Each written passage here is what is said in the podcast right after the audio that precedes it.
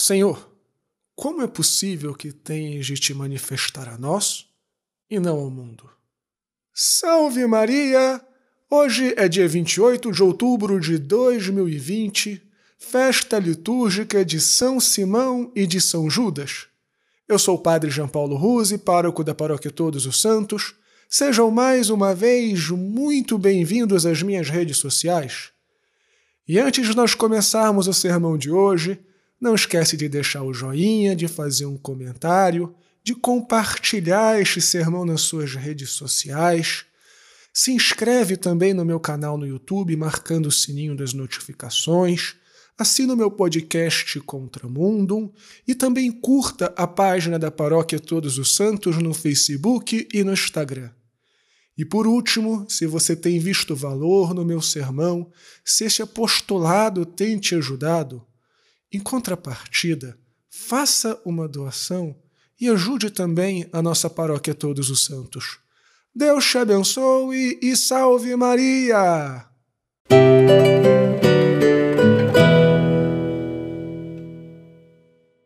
Muito bem, filhinhos, como eu disse na introdução, nós celebramos hoje os apóstolos São Judas Tadeu e São Simão Zelote, o zeloso.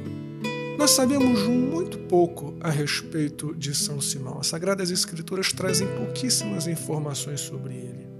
Mas a tradição afirma que ele era parente de Jesus, talvez primo. Alguns dizem até que ele era o mestre-sala das bodas de Caná. E, por causa disso, talvez ele fosse também parente de São Judas, porque esse sim a tradição e as escrituras nos afirmam que era primo de nosso Senhor Jesus Cristo. E esta proximidade de sangue talvez explique a afinidade espiritual deles, uma vez que existe um documento muito antigo chamado Os Atos de Judas e Simão, que afirma que ambos caminharam e partilharam a vida e experiências missionárias por muitos anos. A devoção a São Judas Tadeu se tornou muito popular, em grande parte graças a Santa Brígida, em que Nosso Senhor, em uma aparição, disse para que ela recorresse a ele em todas as grandes dificuldades. E é por isso que ele é conhecido como padroeiro das causas impossíveis. Mas no sermão de hoje eu gostaria de comentar um dos poucos episódios da vida de São Simão quando na última ceia ele pergunta a Jesus por que ele se manifestava aos discípulos e não ao mundo. E eu imagino que São Simão, ele mesmo tenha descoberto esta resposta com sua própria experiência de vida, já que Cristo se manifestou ao mundo, Cristo se manifestou aos pagãos em todas as terras por onde São Judas e São Simão passaram graças ao seu ministério.